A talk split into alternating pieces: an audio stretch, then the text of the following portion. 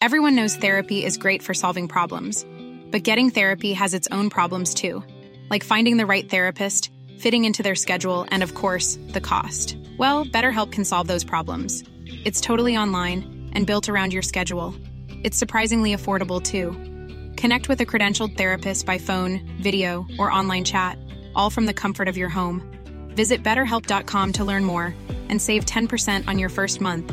That's BetterHelp H E L P. Heraldo Radio, la H se lee, se comparte, se ve y ahora también se escucha.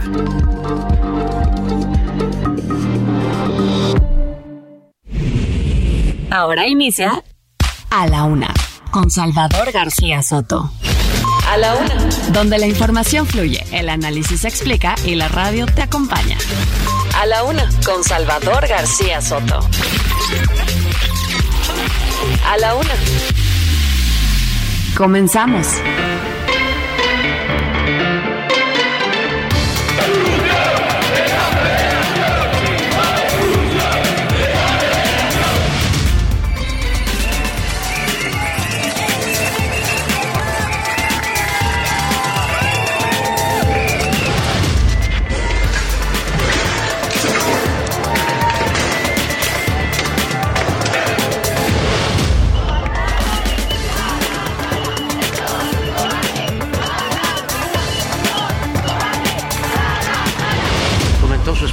Al médico y a la enfermera.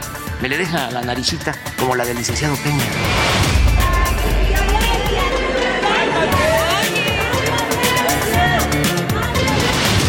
que sí se reduce sustancialmente es el número de los vocales de las juntas locales y de las juntas distritales.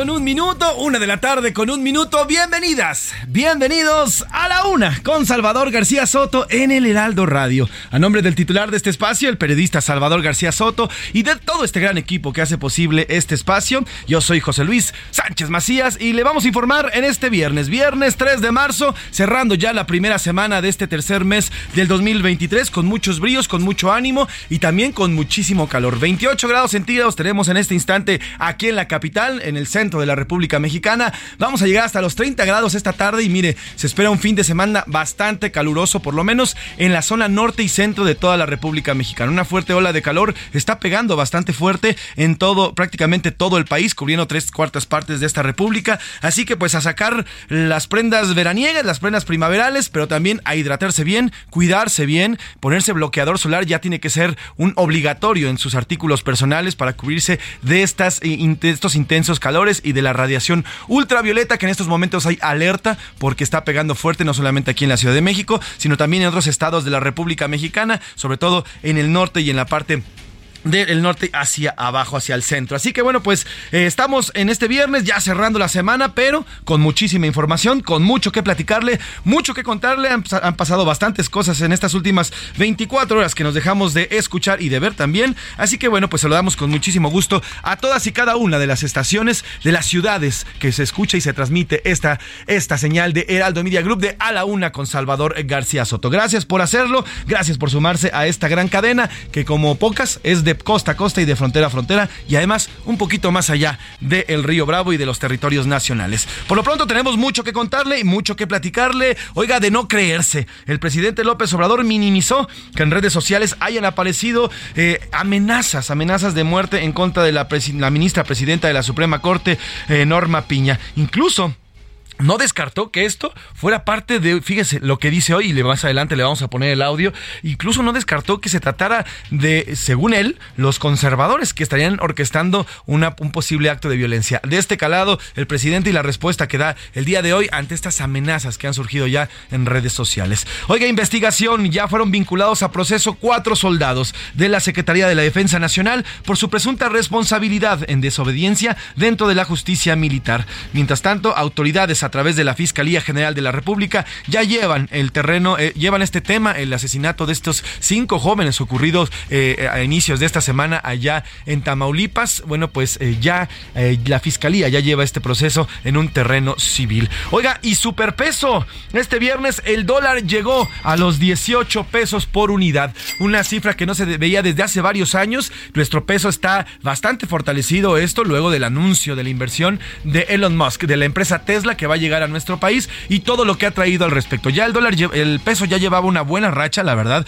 es que ha ido, ha, ido ganándole bastante terreno al dólar y bueno, pues la, llegada de Tesla, la confirmación de la llegada de Tesla a nuestro país empujó para que, bueno, pues nuestro peso se fortaleciera. Vamos a platicar con expertos qué está pasando con el peso, sin duda es una gran noticia. El, el, peso siempre es un factor eh, anímico también para todos y todos los mexicanos en cuanto a la economía se refiere y hoy, bueno, pues estamos en los 18 pesos por unidad. Hay pronósticos de muchos economistas y eso sí en unanimidad que incluso podría bajar de los 18 pesos, podría estar en los 17 pesos, de algo que no veíamos desde hace por lo menos 10 años, así que bueno, pues bastante interesante este tema. En los deportes, los de atrás se quedarán, como diría la canción, y comienza la temporada 2023 de la Fórmula 1 con el Gran Premio de Barenheim. Sergio Checo Pérez con buena actuación en las prácticas, fue el más rápido, oiga, y además, mire, ya lleva varios días advirtiendo, si no me apoyan, yo no voy a apoyar, ya dijo el señor Sergio Checo Pérez en esto, eh, en esta, pues prácticamente ya enfrentamiento que con el que cerraron la temporada pasada entre él y su coequipero, el señor Max Verstappen. Bueno, pues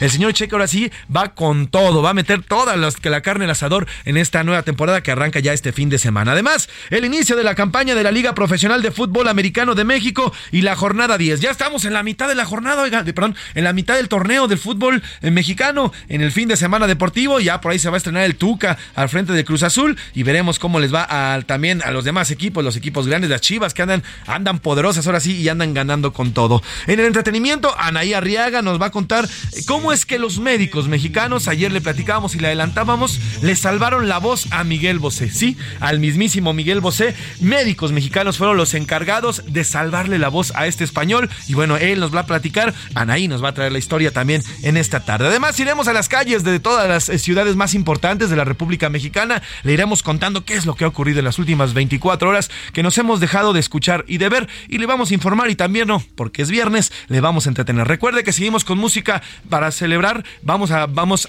a hoy es cumpleaños de Marco Antonio Muñiz, el gran el gran Marco Antonio Muñiz, así que hoy vamos a escuchar música del señor Marco Antonio Muñiz, grande, un grande de la música romántica, quien nos ha enamorado con sus canciones del señor Marco Antonio Muñiz, así que bueno, pues este viernes recordaremos al gran Marco Antonio Muñiz con sus canciones y será un viernes romanticón para empezar y entrar con todo este calorón y además el romanticismo de don Marco Antonio Muñiz. Tenemos mucho por informarle, pero por lo pronto, ¿qué le parece si vamos a la pregunta del día? Porque como siempre le digo, este programa es nada.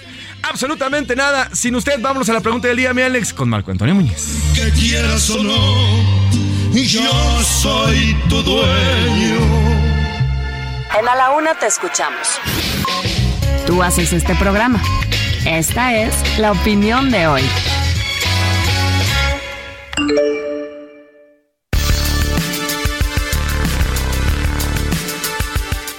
Y tenemos dos temas bastante interesantes, bastante buenos que vamos a debatir y vamos a platicar y los ponemos en la mesa para esta tarde de viernes. El primero de ellos, ayer ya le adelantábamos saliendo de este programa, el Congreso de Puebla aprobó por unanimidad la llamada Ley Monzón, la cual retira la patria potestad a una persona que haya sido sentenciada por feminicidio y la suspende para aquellas que estén investigados o señalados por presunto feminicidio. Esto podría ser el primer, el primer paso para que otros estados de la República Mexicana adopten esta medida esta ley Monzón, como se ha visto en otras leyes en favor de las mujeres. Eh, existen desde esta, esta llamada ley Olimpia, por ejemplo, que se empezó a aprobar aquí en la Ciudad de México y ya de aquí después se hizo a nivel nacional. Así que más o menos así puede irse en este sentido la ley Monzón. Y la pregunta que le hacemos sobre este tema esta tarde, ¿usted cree que dicha ley es A, buena? Es una persona violenta, no debe estar cerca de los niños y mucho menos criarlos. B, es mala, los niños tienen el derecho de ver a su padre o madre, cualquiera de los dos que haya sido señalado por feminicidio.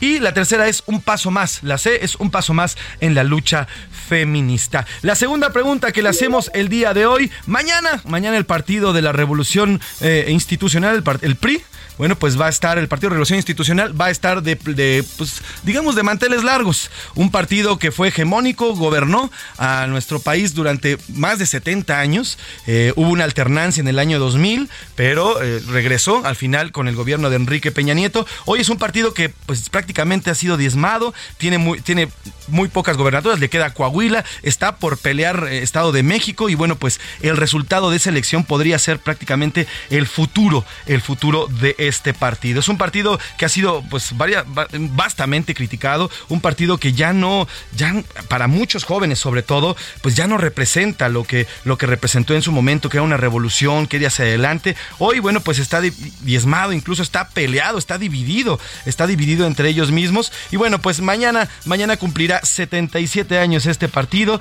Eh, va a ser, bueno, nació bajo el nombre del Partido Nacional Revolucionario y después eh, con Plutarco Elías Calles se, convirtió en 1946 ya en el Partido Revolución Institucional. Mañana va a ser su aniversario, se fundó eh, un 18 de enero, mañana lo van a, comenzar a, celebrar, así que bueno, pues un 4 de marzo, perdón, y mañana lo van a comenzar a celebrar. Así que la pregunta que le hacemos el día de hoy, ¿usted cree que el PRI el partido, de partido Revolucionario Institucional es todavía un partido que le funciona a México?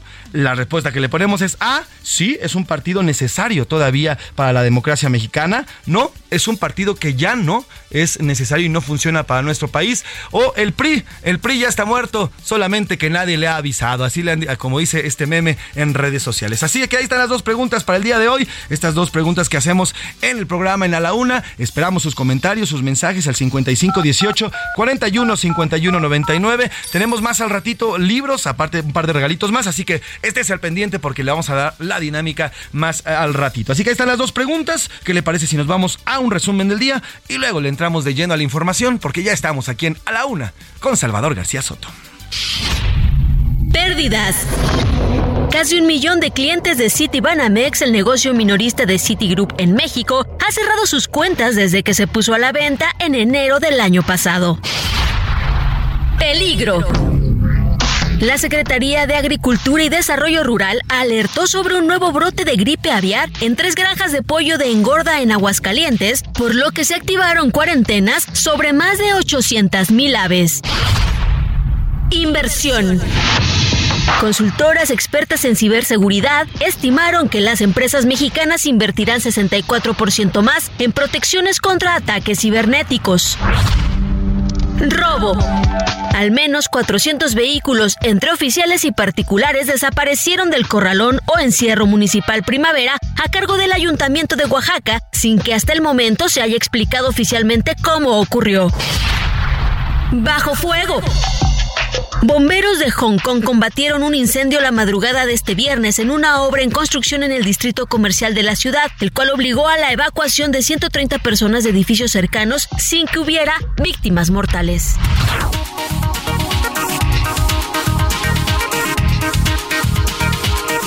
Una de la tarde con 12 minutos, una de la tarde con 12 minutos y arrancamos con la información. El presidente López Obrador descalificó el análisis que hizo del plan B de la reforma electoral el Instituto de, Investigaciones Jurídicas de la UNAM.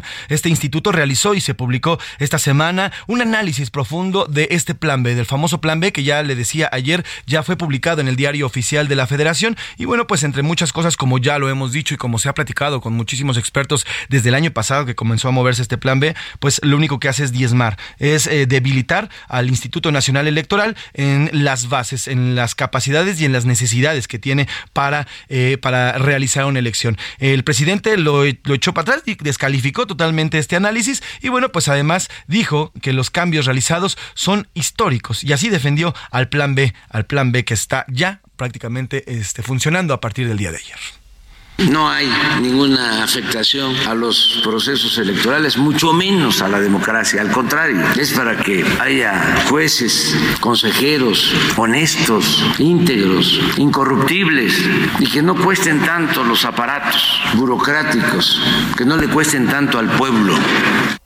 Pues así lo defendió. Mientras tanto, el secretario de Gobernación, Adán Augusto López, habló también de este plan B. Están eh, defendiéndolo con todo, ¿eh? aunque, bueno, pues ya muchos juristas, ya muchos expertos ven, prevén que se vaya a morir y que vaya a quedar prácticamente en la Suprema Corte de Justicia. Rechazó el secretario de Gobernación el despido de 8 mil empleados del instituto y dijo que solo serán 1.264 vocales. Eh, hay, hay quienes dicen que serán más de 8 mil empleados, mientras desde el gobierno federal se pues asegura que solamente son 1.200. Mire, al final se trata de 1.264 mexicanos que se van a quedar sin chamba. También afirmó que el PREP operará con mayor certeza jurídica. Lamentó que la reforma sea blanco de ataques y mencionó, mencionó el secretario de Gobernación, que todo es un pretexto de los conservadores corruptos. Ya sabe, repitiendo lo que dice el manda más.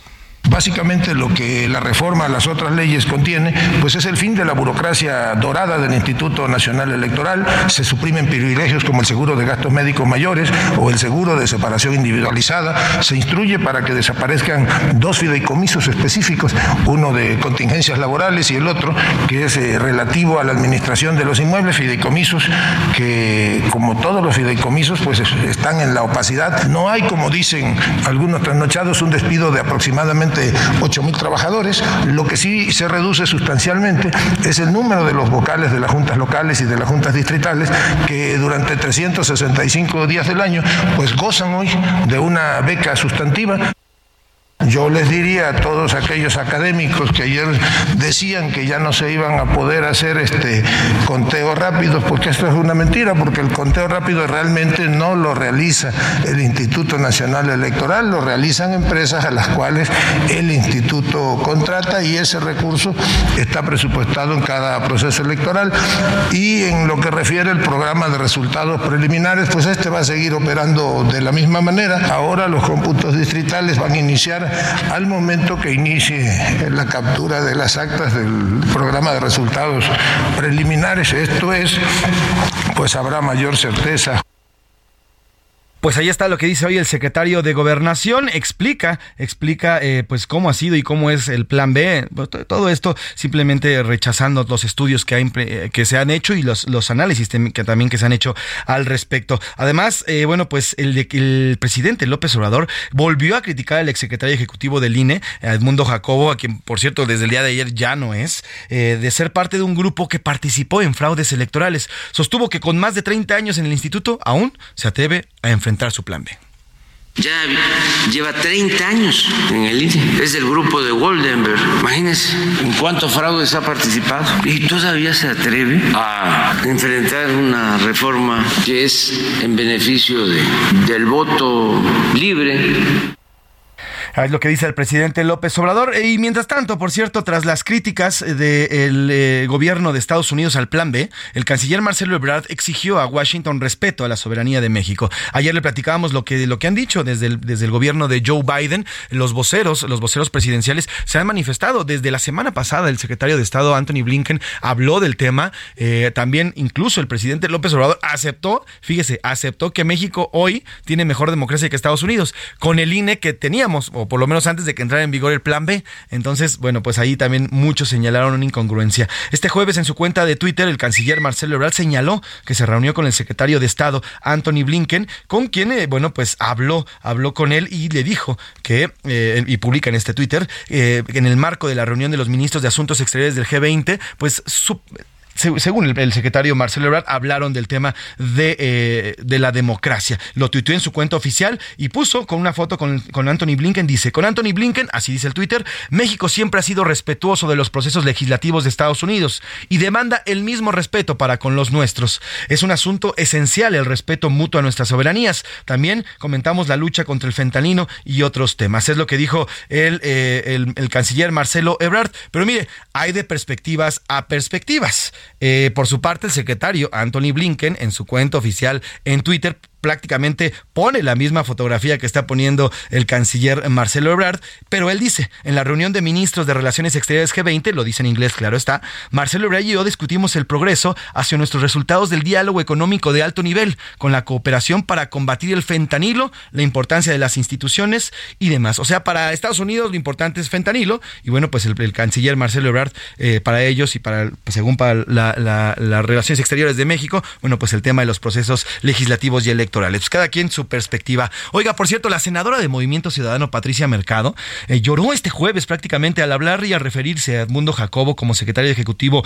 del INE eh, durante la interacción de senadores y senadoras en el marco del Foro Global sobre Democracia Directa. La senadora Patricia Mercado, al, referirse a Edmundo Jacobo, rompió un llanto. Escucha este momento cuando habla y se refiere al, al ex secretario ejecutivo del INE darle un saludo, a mandarle un saludo a Edmundo Jacobo, que ha sido el secretario ejecutivo, un funcionario ejemplar en el Instituto Nacional Electoral, perdón.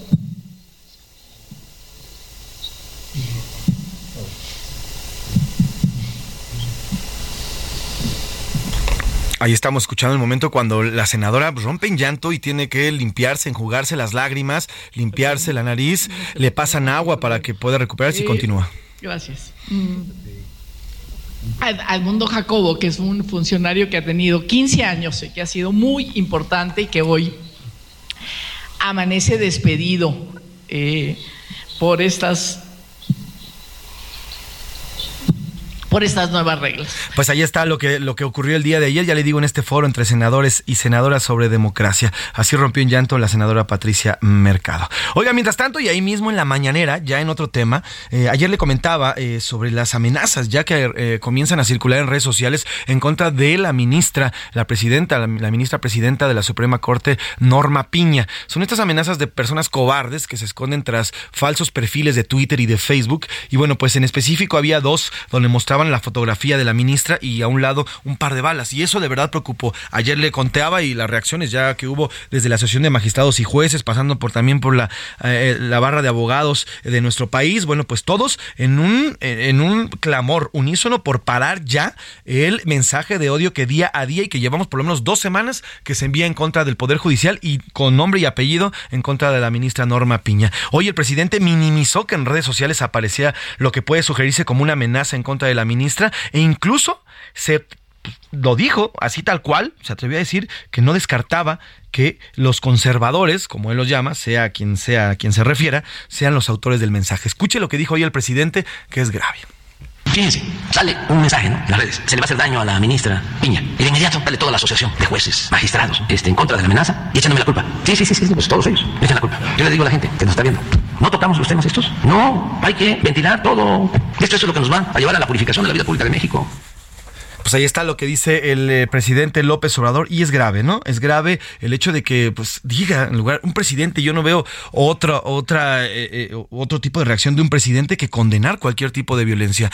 El presidente yo creo que debió de haber iniciado y hablado de una investigación en ipso facto porque no se puede permitir uno violencia y dos menos en contra de quien representa uno de los poderes, uno de los tres poderes de la República. Lejos de eso, bueno, pues se atrevió a lanzar otra teoría que tal vez es un atentado o por lo menos está provocando desde el conservadurismo, sea lo que sea que esto signifique por parte del presidente, pero sí es grave, es grave que no haya por lo menos una condena de este tipo de expresiones en contra de la ministra Yasmín, perdón, de la ministra eh, Norma Piña. Y hablando precisamente de la ministra Yasmín, pues sigue la polémica sobre el supuesto plagio de la tesis de doctorado de la ministra. Esto sobre todo en esto ocurrió en la Universidad Anáhuac en convenio con la Universidad Complutense de Madrid. A ver, el doctorado, el doctorado que ostenta la ministra Yasmín es eh, lo obtuvo en la náhuac, pero viene en una especie de convenio con la Complutense de Madrid. Incluso en el CB, esta currícula que publica el diario El País la semana pasada, cuando da a conocer también el plagio de la eh, tesis de doctorado, en el CB que se entrega a la Suprema Corte de Justicia de la Nación, ahí dice doctorado la náhuac en asociación o en vinculación con la Universidad Complutense de Madrid. Pero el diario El País reveló este jueves que la Universidad Española ya se desmarcó, ¿eh? La Universidad Complutense dice que digo, no, no, con nosotros ni se metan dijeron, porque directivos aclararon que ella no sustentó su tesis doctoral en esa casa de estudios. Es decir, solamente la sustentó ante la Universidad Anáhuac. Al respecto, hoy el presidente López Obrador aseguró que hay una campaña mediática en contra de la ministra. Lo de la ministra Esquivel lo han inflado, casi está al nivel de lo de García Luna. En el caso de la ministra Esquivel es un proceso legal, eso no nos corresponde a nosotros, vamos a esperar lo que resuelva la UNAM, lo que resuelva el Ministerio Público, se eh, analiza, se ve si nos corresponde a nosotros tomar una decisión. Claro, es un asunto completamente político, politiquero. Es interesante, ¿no? Como a una ministra, a quien en redes sociales, pues al parecer hay pues ya dejos de, un, de una lo que parece una amenaza en su contra, que es la presidenta Norma Piña, pues no la defiende y a la ministra Yasmín la ha defendido a capa y espada a más no poder. Eso ha sido este tema de las eh, en, la Suprema Corte de Justicia de la Nación. Oiga, el superpeso, el superpeso esta mañana amaneció a 18 el a 18 pesos el dólar, una cifra que no se veía desde hace desde hace varios años, desde el 2018 no veíamos un, dólar que llegara hasta los 18 pesos. El peso mexicano rompió la barrera de los 18 de los 18 pesos por dólar en el mercado internacional por primera vez casi cinco años ante la debilidad de la divisa estadounidense. Más adelante vamos a platicar con expertos para que nos expliquen qué es lo que está pasando, cuál es el fenómeno que sin duda es una gran noticia para nuestro país, es una muy buena noticia. Vamos a ir a una pausa con Marco Antonio Muñiz. Marco Antonio Muñiz es un cantante barítono de la época del cine de oro y vamos a escucharlo con La Media Vuelta. Marco Antonio Muñiz. Porque yo quiero que te vayas a la hora que yo quiera te detengo yo sé que mi cariño te hace falta, porque quieras o no, yo soy tu dueño. No le cambies. Estás en A la Una con Salvador García Soto. Información útil y análisis puntual. En un momento regresamos. Heraldo Radio, la H se lee, se comparte, se ve y ahora también se escucha.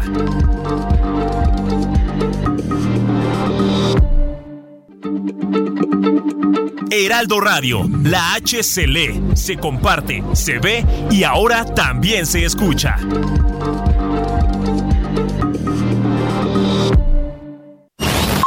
Ya estamos de vuelta en A la Una con Salvador García Soto tu compañía diaria al mediodía. La rima de Valdés. ¿O de Valdés la rima? ¿Qué significa el video del señor Santiago Krill? ¿Será sublime? ¿Será vil? ¿Será tan solo un cameo? Porque según yo lo veo, o se está candidateando, o se hace que destapando, se está curando en salud o un clavito a su ataúd el panista está clavando. Y hablando de ser panista, no menciona a su partido. Es porque algo no anda chido o por su muy oscura lista. Según mi punto de vista, él se quiere desmarcar para Obrador atacar, sin partido tan azul, lucrando con la curul. Ahora, ¿qué pasos va a dar? A ver qué tan bravucón nos resulta don Santiago. Esta pregunta yo me hago, pues no tiene parangón su compañero Collón, me refiero a Ricky Anaya, que con sus videos no se halla, donde ande desde el exilio. Oposición, pido auxilio, aquí hay que ser más gandalla.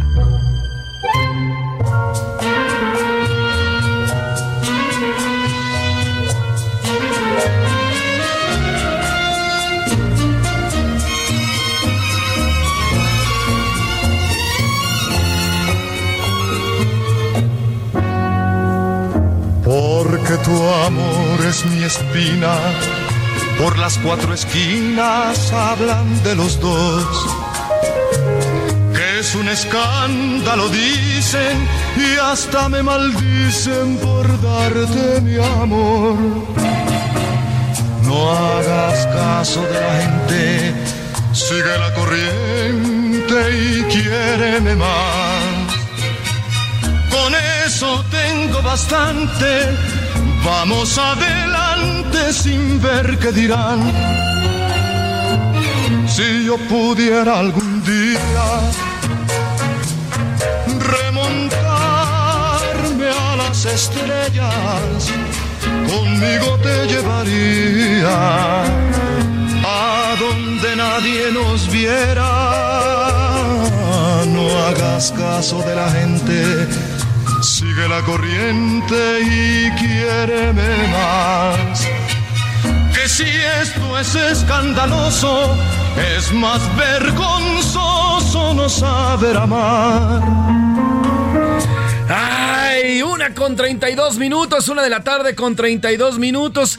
Qué gran canción esta de escándalo, interpretada por Marco Antonio Muñiz. Estamos celebrando hoy al gran Marco Antonio Muñiz, que cumple años el día de hoy, 90 años, 90 años, nueve décadas ya de este gran intérprete que marcó toda una época. Nació en, en 1933, oiga, allá en Guadalajara, Jalisco, es tapatío de nacimiento. Y bueno, pues con esta, esta gran canción Escándalo, que además, bueno, ha sido interpretada por a quien le guste, Javier Solís, eh, también Marc Anthony, esta gran canción que habla del amor prohibido. Pero ese amor prohibido que cuando es descubierto, cuando ya se sabe, cuando ya se conoció este amor, bueno, pues lo único que le dice el amado es de más vergüenza no amar que haber sido descubiertos en una aventura. Bueno, pues es lo que dice Escándalo, Marco Antonio Muñiz. Hoy lo recordamos porque cumple 90 años. Póngase romántico, póngase sabrosón con esa persona que tanto ama. Así que trépale mi Alex, Escándalo, Marco Antonio Muñiz.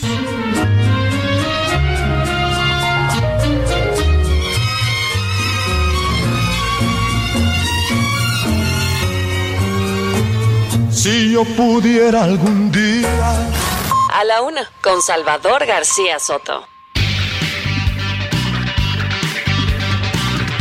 Una de la tarde con 34 minutos, una de la tarde con 34 minutos. Oiga, vámonos hasta Tamaulipas, al norte de la Ciudad de México, al norte de la República Mexicana, sobre el asesinato de estos cinco jóvenes ocurrido en Nuevo Laredo, allá en Tamaulipas, a manos de militares. La madrugada del domingo pasado, aquí se lo informamos, se lo dimos a conocer, junto con también el enfrentamiento que hubo después cuando los militares intentaron eh, retomar la camioneta donde iban viajando presuntamente estos cinco jóvenes. Bueno, pues los militares fueron agredidos, fueron pateados, fueron golpeados con piedras al final, eh, los eh, mismos uniformados tuvieron que disparar al aire y al piso eh, para tratar de, dispersar a, estos, estas personas que violentamente los agredieron. Ya hay cuatro, al menos cuatro militares que han sido llevados ya y se han sido vinculados a proceso. Y vamos precisamente hasta Tamaulipas. Allá se encuentra mi compañero Carlos Juárez, que ha dado seguimiento puntual a este, a, todo lo que ha ocurrido desde el ataque el pasado fin de semana, pasando también por este enfrentamiento. Y bueno, pues también todo lo que ha ocurrido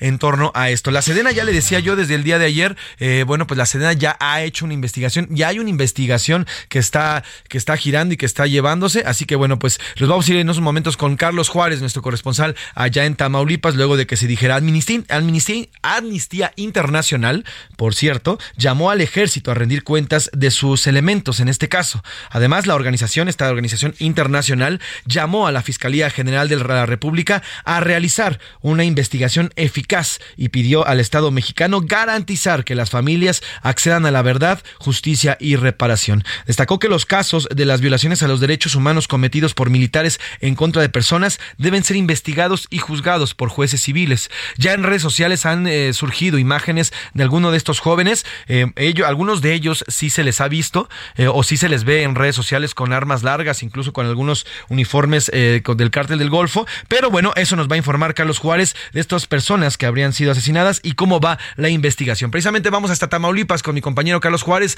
que nos actualiza eh, qué es lo que ha ocurrido en este caso. Carlos, ¿cómo estás? Buena tarde. Hola, ¿qué tal, José Es un gusto saludarte a ti y todo tu auditorio. Así es, bueno, pues sigue este tema por eh, la muerte de cinco jóvenes. que hay que, bueno, eh, comentar también, José Luis, que se han relacionado imágenes que han circulado en redes sociales, ahorita que acabas de comentar eso, pero son del cártel del noreste. es una eh, fracción que se les conoce como la tropa del infierno. No estamos eh, confirmando si eran o no eran. Lo que sí es que han circulado fotografías donde se busca criminalizar a estos jóvenes que murieron la madrugada del domingo por el ataque de los elementos de, de la Secretaría de la Defensa Nacional. Incluso el día de hoy ha trascendido que los cuatro militares, los cuatro militares procesados en el foro militar por la muerte de estos chicos fueron ingresados la madrugada de hoy viernes a la prisión del campo militar eh, 1A, aledaño a la sede de la Secretaría de la Defensa Nacional.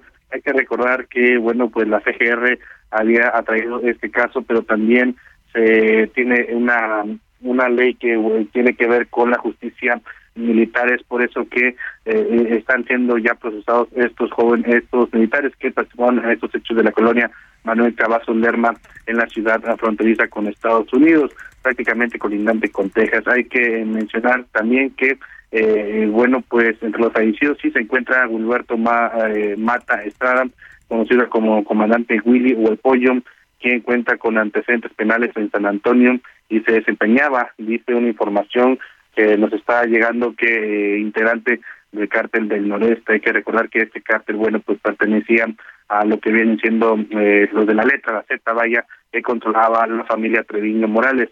De acuerdo con investigaciones federales, células del cártel del noreste tienen que ocultar su armamento y equipo táctico en diversos puntos de Nuevo Laredo fronterizo con Texas que comentaba. También hay que hacer mención que tras estos hechos hubo enfrentamientos entre familiares y vecinos de la colonia Cabazo Lerma por el asesinato de estos de estos muchachos. Hay que hacer hincapié que existe una persona hospitalizada, inducida al coma y uno más que se encuentra con vida e ileso.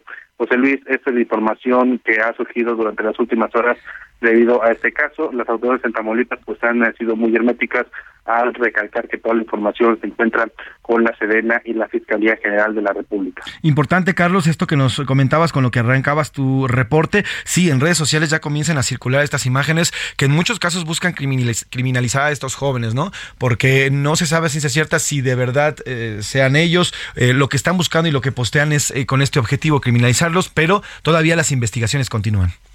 Así es, solamente se, se comenta de uno solo, de los otros jóvenes pues no no se tiene eh, ninguna información eh, que sea que confirme que estos jóvenes pertenecían a un grupo delictivo, todo ha sido a través de las redes sociales, a través de cuentas de Twitter, a través de grupos de Telegram, en donde se insiste en criminalizar a estas víctimas, ya serán las autoridades José Luis las que se encarguen de determinar si eran o no eran. Lo que sí es cierto es que, bueno, las familias ya sepultaron a sus a sus muertos, durante los días pasados y actualmente se están llevando a cabo los velorios. Oye, José Luis, en una información de última hora, si me lo permites, eh, también eh, la frontera, bueno, pues se encuentra eh, en constante movimiento y hace unos instantes en una persecución y balacera entre elementos de la Guardia Estatal y civiles armados dejó el saldo de una mujer inocente sin vida, esto en la ciudad de Matamoros. Los hechos ocurrieron hace algunos momentos en la zona oriente y norte de esta ciudad que también es frontera con el estado de Texas.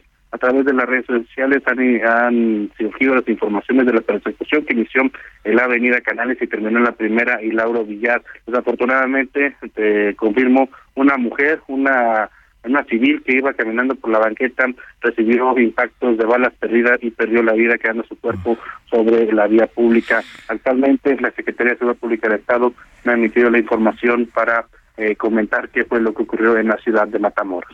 Uf, importante lo que nos das de último momento, Carlos, te lo agradezco y también por el reporte de lo ocurrido. Te pido, Carlos, que nos mantengas informados de ambos casos, de lo que acaba de ocurrir, nos acabas de informar y también lo que se diga en torno al asesinato de estos cinco jóvenes. Te mando un abrazo y que tengas un, un buen fin de semana, Carlos.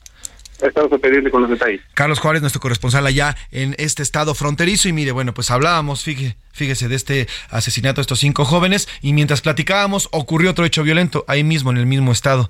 Y mire, hablando de la violencia, en Sonora ocurrió esto. Ay, Dios santo. Tranquilos, plebes, plebes, los de allá vénganse para acá. Tranquilos, no lloren, tranquilos, por bien el Dios y tranquilos. Los de allá vénganse para acá, plebes, vénganse para acá.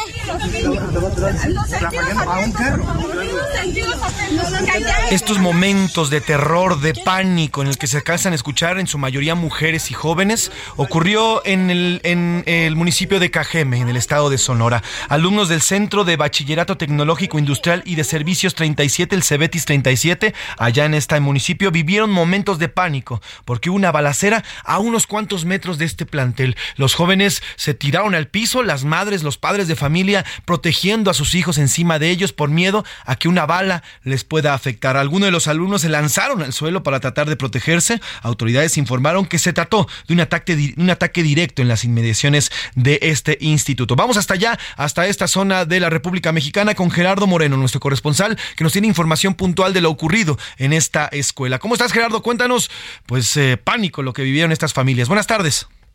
Hola, ¿qué tal? Buenas tardes. Sí, qué gusto saludarlos desde acá, desde Sonora.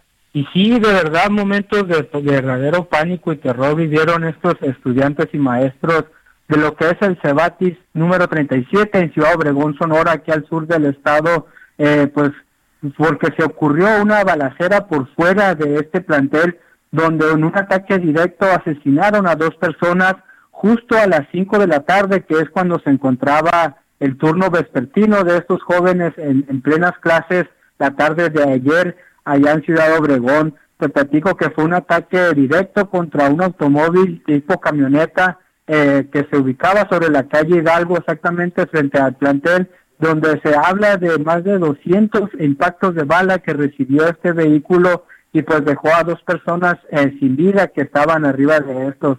Eh, te platico que estos hechos ocurrieron justo al lado del Cebetis, eh, cuando los estudiantes estaban en clases, por lo cual y se quedó grabado en los videos como los que eh, reproducías ahorita, desde los jóvenes corriendo a resguardarse dentro de los salones, incluso pues se tuvieron que tirar al suelo para protegerse de las balas. Te platico que en este caso la Secretaría de Seguridad informó que corporaciones de los tres niveles de gobierno pudieron atender esta balacera en estas inmediaciones. Un plantel educativo, primero que nada, confirmando estas dos muertes y segundo, confirmando también de que no hubo afortunadamente pues jóvenes eh, lesionados. Sin embargo, sí fue necesario que personal de pues, Cruz Roja y pues atención psicológica para los menores que sufrieron pues ataques de ansiedad y más eh, eh, choques emocionales. Te platico pues que se activó un código rojo y en estos momentos, el día de hoy, se cancelaron las clases en este plantel y también hace unos momentos informó la Fiscalía que identificó a estas dos personas que fueron asesinadas afuera de este plantel. Uno de ellos fue identificado como Maxwell Jonathan, de 31 años de edad, y José Antonio, de 28 años de edad, los dos que pues contenían antecedentes penales, además de que en este vehículo se localizó droga de diferentes eh, tipos, se está investigando, se abrió la carpeta de investigación y se activó algo que se le llama código café, que es cuando suceden actos de violencia adentro de los planteles, pues ya ha sido recurrente aquí en el estado de Sonora balaceras cerca de escuelas y ahora le tocó al CDT 37 de Ciudad Obregón. Pues fuerte lo que nos cuentas, Gerardo, y bien lo dice, son ya varias imágenes las que hemos visto en el estado de Sonora de jóvenes, eh, de niños también incluso, que les agarran balaceras en donde están estudiando, donde están saliendo de las escuelas, y bueno, pues son escenas que verdaderamente causan el terror. Solamente estas dos personas ejecutadas, nos dices, Gerardo, y no hay una sola madre, padre o, joven que haya sido herido o que haya resultado herido. Afortunadamente se lograron resguardar dentro de los salones, eh, tirándose al suelo como se veía en las imágenes y lo bueno fue que el ataque fue directo al vehículo, no hubo eh, pues lo que se les llama balas perdidas. Sin embargo, sí resaltar que el día de hoy se suspendieron las clases. Eso es importante. Gerardo, bueno, te mando un abrazo y gracias por el reporte. Te pido que me tengas al tanto y cualquier cosa hacemos contacto inmediatamente para allá. Tardes. Gracias, gracias Gerardo. Oiga, pues mire, hablando de clases y lo que nos reportaba Carlos Juárez allá en Tamaulipas, la Secretaría de Educación Local en Tamaulipas está enviando un comunicado de último momento y dice a la letra, en relación con las situaciones reportadas y comunicadas de manera responsable y oportuna por el gobierno de Tamaulipas, se recomienda, y escuche bien, a la comunidad educativa de Matamoros, que cursa el turno vespertino de todos los niveles educativos, a mantenerse a sus hogares. Es decir, la Secretaría de Educación de Tamaulipas llama a todas aquellas jóvenes y jóvenes, jóvenes y jóvenes que van a acudir a clases en el turno vespertino a no ir. Se cancelan las clases de turno vespertino en esta zona de Matamoros, allá en Tamaulipas, por las balaceras. Así que información de último momento también que nos comparte nuestro compañero Carlos Juárez. Vamos a otro tema. A la una, con Salvador García Soto.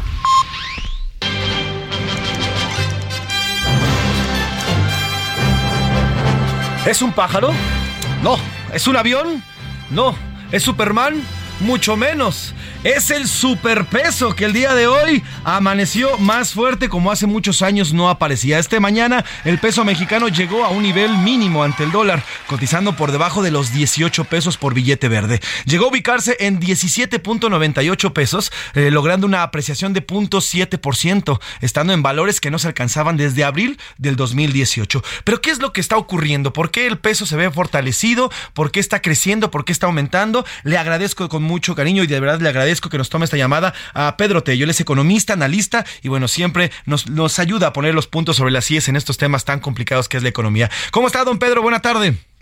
¿Qué tal? Muy buenas tardes. Gracias por el favor de la invitación para abordar un tema que sin duda a todos interesa, a las autoridades gubernamentales porque se quieren colgar la medallita de lo que está ocurriendo con el peso, a los mercados eh, cambiarios porque finalmente siguen dando muestras de sorpresa frente a lo que estaban estimando los analistas y particularmente a quienes nos escuchan porque hay quienes están pensando que teniendo un dólar tan barato vale la pena comprar hoy a ese precio para tratar de venderlo en algunos meses más tan pronto suba el precio de la divisa americana. Así que sí, tenemos superpeso y déjame empezar por decir dos cosas. Primero, hace escasamente seis semanas nadie, absolutamente nadie habría siquiera establecido el pronóstico de que el peso iba a estar arriba de los 18 eh, pesos por unidad el dólar, perdón, a 18 pesos por unidad. Y yo diría que hasta hace apenas unas tres semanas nadie, absolutamente nadie había pensado que el peso iba a romper la barrera de los 17, de los 18 eh, unidades por por dólar y sin embargo lo hizo el día de hoy. Totalmente de acuerdo. Justamente, a ver, don Pedro, vamos a ponerle así que vamos a poner el, cascabel al gato. A ver, ¿por qué, cuál es la razón por la que el peso hoy está tan fuerte? Yo creo que son cuatro razones fundamentalmente. La primera y la más importante es que en este momento es más redituable, más rentable, te da más ganancia invertir en pesos y en México que invertir en dólares y en Estados Unidos. En México te están pagando una tasa de interés del orden del 11%. En Estados Unidos la tasa de interés que recibirías en este momento es del orden del 4.50%. Lo que significa que es más del doble de la de, la ganancia por tasa de interés la que obtendrías invirtiendo en la moneda mexicana y en nuestro país. Esto hace entonces que comprar pesos sea más redituable e invertir en pesos sea más redituable que hacerlo en dólares. Entonces, la primera razón es que la diferencia entre la ganancia que se obtiene en Estados Unidos y en México por el nivel de las tasas de interés favorece la cotización de nuestra moneda. Segundo, México tiene en este momento, y así nos ven los mercados externos, tal disponibilidad de dólares que nos da y les da a ellos tranquilidad de saber que no puede haber en el corto plazo ninguna corrida especulativa contra nuestra moneda que desate una compra masiva de dólares y que deje a nuestro país sin dólares. ¿Por qué digo que tenemos dólares suficientes? Bueno, pues porque las reservas internacionales, que son las que administra el Banco de México, en este momento rondan en los 199 mil millones de dólares. Es una cifra sin precedentes. Agreguen ustedes las remesas que cerraron el año pasado en un nivel histórico, más de 55 mil millones de dólares, exportaciones que generan divisas que van a generar más de medio billón de dólares de ingresos a nuestro país. Agregue usted finalmente el hecho de que tenemos turismo que ha recuperado los niveles de generación de divisas que tenía antes de la pandemia y niveles de inversión extranjera directa que están también en eh, niveles muy elevados. Así que tenemos tal cantidad de dólares que van ingresando a nuestro país que existe la tranquilidad y la certeza de que el mercado cambiario en México dispone de divisas suficientes para mantener al peso tan fuerte como está. Siguiente, el México sigue siendo en este momento un país o el gobierno de México sigue siendo calificado como un gobierno con capacidad para cumplir el pago puntual de la deuda contratada en pesos y de la deuda que tiene en dólares lo que no ocurre con las monedas o lo que no ocurre con los gobiernos de otros países. Así que México forma parte de las economías emergentes que tiene dólares, que paga mejor rendimiento por tasa de interés y que tiene además un nivel de confianza para el pago de sus adeudos que también da, da tranquilidad a los inversionistas extranjeros. Y por último, la cuarta y última razón es la debilidad misma del dólar. ¿Por qué se ha debilitado el dólar? No solo frente al peso, sino frente a otras divisas, bueno, pues porque el ritmo al que ha ido aumentando la tasa de interés que paga eh, Estados Unidos a quienes inviertan en dólares y en aquel país, ha ido a un ritmo más lento que el incremento en la tasa de interés de países como México o de buena parte de las economías del orbe. Así que estas cuatro, estos cuatro factores explican por qué estamos con un eh, precio del dólar tan barato. Ahora, don Pedro, eh, a partir de, este, de, que se vieron estas cifras del dólar, pues muchas personas, sobre todo muy allegadas al gobierno y el mismo gobierno actual, el gobierno federal, pues están achacando, ya se están, ahora sí que se están ya paternizando de este gran, de este, de esta gran noticia. ¿Qué tanto ha influido las decisiones del gobierno actual para que este dólar llegue a donde está? Y si de verdad es gracias al gobierno actual que el dólar esté en estos niveles. Bueno, yo diría que al gobierno le compete la responsabilidad de tener finanzas gubernamentales en equilibrio o con un nivel de déficit que sea razonable a los ojos de los inversionistas nacionales y extranjeros.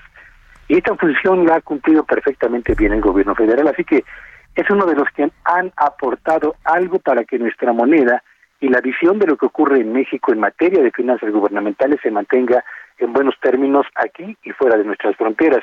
Pero yo no diría que el gobierno es el responsable y que tampoco merece colgarse la medallita porque las tasas de interés no las determina el gobierno, sino el Banco de México, porque el ingreso de divisas depende de los que trabajan más allá de nuestras fronteras y de los exportadores mexicanos más que del propio gobierno, porque el grado de inversión ese sí depende de un trabajo realizado efectivamente por el gobierno de México y finalmente porque la debilidad del dólar tampoco depende del gobierno de México. Así que yo creo que son diversas condiciones las que explican esta situación y no creo que exista alguien que en lo particular pueda colgarse única y exclusivamente esa medallita. Ahora, nos decía también eh, don Pedro, estamos platicando con Pedro Tello, él es analista y economista, nos decía también, porque sí, ya hay voces que dicen, pues vamos a comprar dólares, órale, dólares para que cuando suba, pues le ganemos una lana. ¿Por qué no es bueno hacer eso, eh, don Pedro? Yo le diría por dos razones. La primera es que cada vez que ocurren estas cosas, cada vez que el dólar baja de precio y la gente encuentra ahí una oportunidad de inversión para obtener ganancias elevadas en el corto plazo, terminan perdiendo la mayor parte de las veces. Eh, si revisamos eh, la, la, evolución del dólar contra la evolución de la inflación en los últimos años, nos daremos cuenta de que la inflación ha ido avanzando a un ritmo mayor que la cotización del dólar. Entonces, eso genera que eh, pierdas poder adquisitivo cuando regreses esos dólares a pesos mexicanos por el avance mismo de la inflación. Y yo creo que invertir en dólares no es una buena no es una buena apuesta cuando lo que podrían hacer, y créanme que es lo mejor, inviertan en CETES en este momento. Los certificados de la tesorería están pagando en tasa un mes un rendimiento del orden del 12 o del 12.5%, que es casi el doble de, la, de lo que está avanzando la inflación, y no veo en el horizonte inmediato alguien que pueda, o alguna otra opción de inversión que pueda ser rentable o tan rentable como los CETES en este momento. Pues don Pedro, le agradezco estos minutos por poner claridad a este tema y ¿dónde lo seguimos? Síganme en Twitter en arroba Petello Villagrán, donde día a día subo los signos vitales de la economía mexicana. Gracias, don Pedro. Que tenga buena tarde. Hasta luego. En un momento regresamos. Heraldo Radio, con la H que sí suena y ahora también se escucha. Heraldo Radio, con la H que sí suena y ahora también se escucha. Ya estamos de vuelta en A la Una con Salvador García Soto. Tu compañía diaria al mediodía.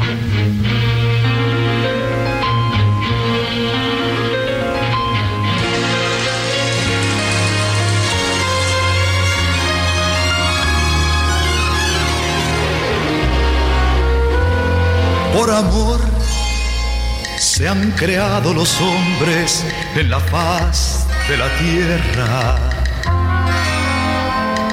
por amor hay quien haya querido regalar una estrella.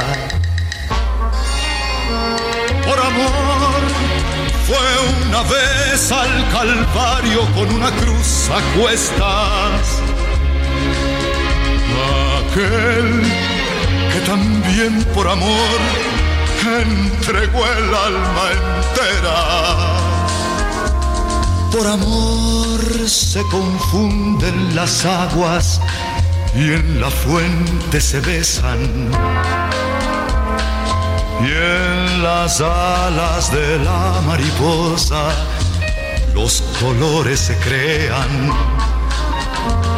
Por amor ha existido en el mundo siempre tanta belleza color de la naturaleza se pintó por amor, por amor, soy de ti y seré toda la vida mientras viva. Por amor soy de ti, por amor, por amor, por amor, por amor, una noche cualquiera un amante se entrega. Dos de la tarde con dos minutos, dos de la tarde con dos minutos. Bienvenidas, bienvenidos a la una con Salvador García Soto. A nombre de este gran periodista y todo este gran equipo que hace posible este espacio, yo soy José Luis Sánchez Macías y le voy a informar en este viernes, viernes 3 de marzo, y regresamos, mire con muchísimo, muchísimo amor con esta gran canción, una canción de el dominicano Rafael Solano y que Marco Antonio Solís la hiciera, Marco Antonio Muñiz, perdón, Marco Antonio Muñiz le hiciera una de sus grandes canciones de repertorio. Incluso mire, esta canción es tan importante para Marco Antonio Muñiz que él ha pedido que cuando muera se ha enterrado con esta canción. Así de importante es para la carrera de este gran intérprete Marco Antonio Muñiz, que por cierto, nuestro gran Heriberto, nuestro director de producción, me daba un dato. Marc Anthony se llama Marc por Marco Antonio Muñiz. Precisamente por eso le pusieron este nombre a, este cantante puertorriqueño. Y bueno, pues ahí está. Eh, su nombre artístico es tal cual, de ahí lo retoma de Marco Antonio Muñiz. Por lo pronto, esta gran canción, hoy celebramos los 90 años, ya 90 años, nueve décadas de este gran intérprete y padre, por cierto, del Coque Muñiz, obviamente. Y bueno, pues por amor, en palabras, en palabras de Rafael Solano, sí, por cierto, a Coque Muñiz le mandamos un abrazo. Perdón, a, Marco Antonio Muñiz se le acaba de morir uno de sus hijos. Le mandamos un gran abrazo al gran eh, Marco Antonio Muñiz. Pero bueno, y le decía de esta de esta canción, Por Amor, en palabras del propio Marco Antonio Muñiz, Por Amor de Rafael Solano, es más allá de una canción de amor, una canción social, es un canto para aliviar penas y también para poder curarse las heridas. Es una lanzadera de flores, el camino de los soldados que vuelven de la guerra, esa guerra llamada amor. Disfruta esta gran canción por amor de Marco Antonio Muñiz. Ya le decía que es eh, ya es obra eh, de Rafael Solano y bueno, pues es una gran canción para recordar y para amar. Porque sí, cuando uno hace las cosas por amor, salen mucho mejor. Trépale, mi Alex. Se cambió por amor, por amor. Soy de ti y seré toda la vida mientras viva. Por amor soy de ti, por amor, por amor, por amor. Por amor por amor, por amor,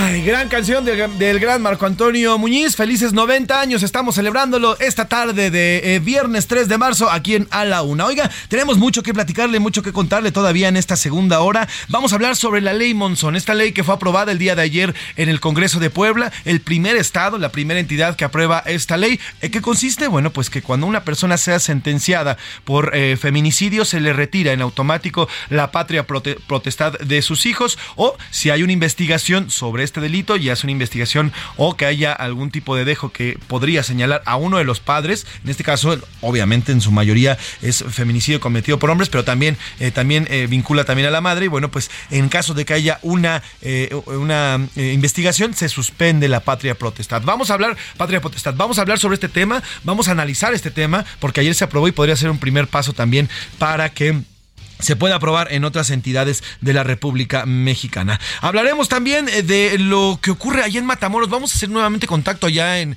Tamaulipas porque se está poniendo fuerte la situación en Matamoros. Carlos Juárez nos daba de último momento lo ocurrido, esta balacera, esta balacera eh, eh, ocurrida en Matamoros. Después me, nos hace favor de enviarnos también el comunicado de la Secretaría de Educación local, la Secretaría de Educación Tamaulipeca, que ya suspendió las clases, las clases en, esta, en este municipio de Tamaulipas por la violencia que se está viviendo Vamos a ir hasta allá para que eh, nos informe qué es lo que está pasando en, este, en estos actos de violencia, en estos actos de violencia. Y bueno, también hablaremos sobre diferentes temas. También eh, iremos hasta la ciudad, eh, a las calles de la Ciudad de México, porque hay un, hay un, hubo un incendio, o al parecer alguien accionó algunos aparatos explosivos en el Estado de México en una sucursal de un banco de bienestar. Le contaré qué es lo que ocurrió. Afortunadamente no hay heridos, pero sí hubo este intento pues, de explosión. Tenemos muchos temas más que contarle, mucho más que platicarle, pero por lo pronto, a esta hora del mediodía, usted ya lo sabe, es hora de escucharle, de escuchar su voz, lo que opina, porque es una de las partes más importantes de este programa, conocer también su opinión. Y para eso, ya está aquí en el estudio y está con nosotros la mismísima Laura Mendiola, nuestra gran coordinadora de invitados, amiga mía, obviamente, y además periodista. ¿Cómo estás, mi querida Lau? Hola Pepe, pues ya cerrando esta semana laboral, gracias a Dios, semana agitada, semana calurosa y pues dando la bienvenida a, esta primer, a estos primeros días de marzo con este peso fuerte, ¿no? Sí, sí, sí, ya nos contaban. Ya nos contaba Pedro Tello, bastante atinado con todos los comentarios muy claros de qué significa tener un peso fuerte, ¿no? Ventajas, desventajas y también pues mucho peso fuerte, pero pues sigue el kilo de huevo a 100 pesos. Entonces, unas por otras. Porque... Pero a ver, lo que nos explicaba y nos explicaba bien eh, Pedro Tello, este analista, es que eh, no, no tiene nada que ver una con otra y que el gobierno, porque muchos, ¿eh? Ya vimos los, los, eh, los perfiles de Morena, muchos diputados, senadores. No, ni siquiera se debe al gobierno. No es un tema de que el dólar esté gracias, así gracias al gobierno, ya nos explicaba aquí. Es en específico, son cuatro factores. La debilidad del dólar, porque el dólar está muy débil. La segunda es las tasas de interés. Fíjese, esta medida que criticó el mismo presidente López Obrador hace dos semanas, que criticó al, Banco de México, porque estaba, porque aumentaban este tema de las tasas, también tiene que ver mucho con,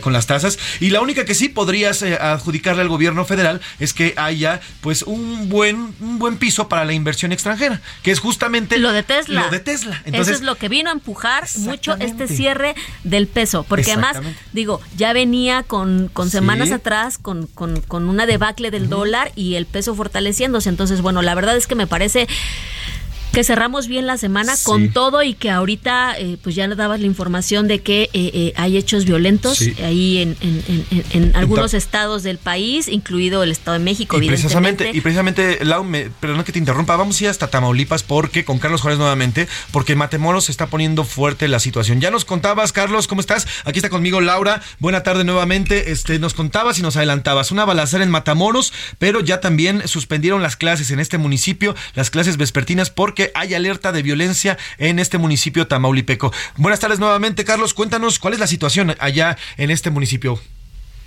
Hola, ¿qué tal, José Luis Laura? Buenas tardes, gusto saludarlos. Así es, adelantaba hace unos minutos, José Luis, sobre lo que estaba ocurriendo en la ciudad de Matamoros, Tamaulipas, en diferentes puntos.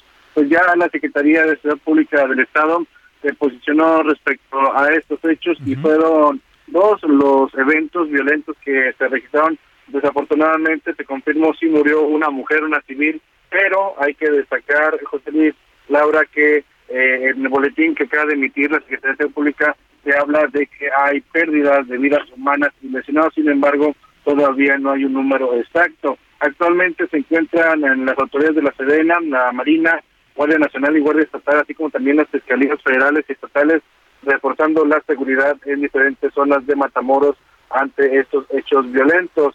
Se recomienda a la población en general mantenerse en casa para no exponer su integridad, solicitando a los padres de familia y maestros de ser posible eviten enviar a sus hijos a las escuelas. Incluso ya la titular de la Secretaría de Educación de Tamaulipas, Lucía Aime Castillo Pastor, emitió un mensaje en relación a la situación que estaba siendo reportada y comunicada de manera responsable desde lo que viene siendo el municipio de Matamoros y se recomienda a la comunidad educativa no acudir a clases en el turno vespertino como hacías mención. Hay que eh, también destacar, José Luis, que eh, la mujer, la inocente, pues ya está, está, fue levantado su cuerpo, pero también se está comentando que varios civiles armados pertenecientes a la delincuencia organizada que fueron abatidos y, o que quedaron lesionados durante este enfrentamiento con la Guardia Estatal eh, fueron fueron levantados por otros grupos de civiles que llegaron en camionetas particulares para llevarse los cuerpos. Es así que no se va a tener una cifra exacta de las muertes de este enfrentamiento, al menos no sobre lo que vienen siendo las bajas de estos posibles delincuentes. También han comenzado a circular videos de Matamoros donde se ven los convoys de estos civiles armados circulando por diferentes avenidas de esta ciudad fronteriza.